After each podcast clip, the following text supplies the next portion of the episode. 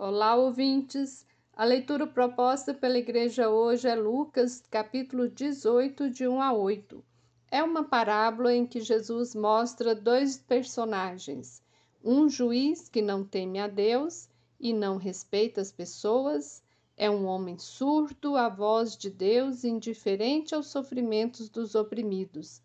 De outro lado, a parábola fala de uma viúva que tem fé e que protesta, pedindo justiça apesar da insensibilidade do juiz. Na tradição bíblica, viúvas, pessoas órfãs e estrangeiros eram símbolo de pobreza, do desamparo e da marginalização. Estavam entregues à própria sorte.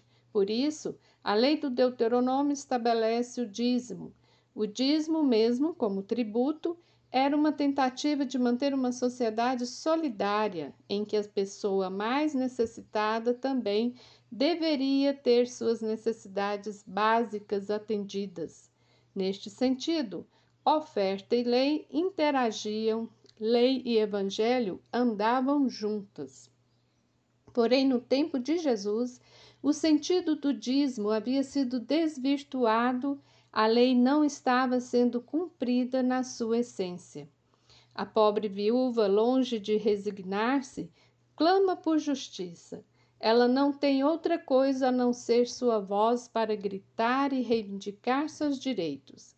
Seu pedido é o de todos os oprimidos, um grito que vai ao encontro daquilo que Jesus dizia a seus seguidores: Buscai o reino de Deus e sua justiça.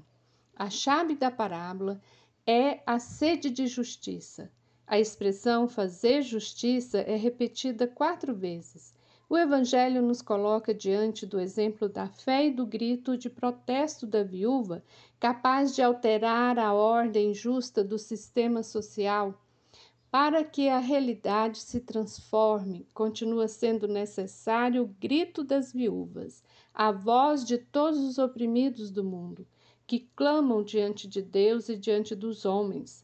Vivemos em um mundo que parece dominado pela voz daqueles que vivem para se impor pela propaganda de um sistema que quer silenciar todos os gritos e enganar-nos a todos com o circo midiático das mentiras organizadas, defendendo a necessidade de reformas políticas que tiram os direitos dos pobres.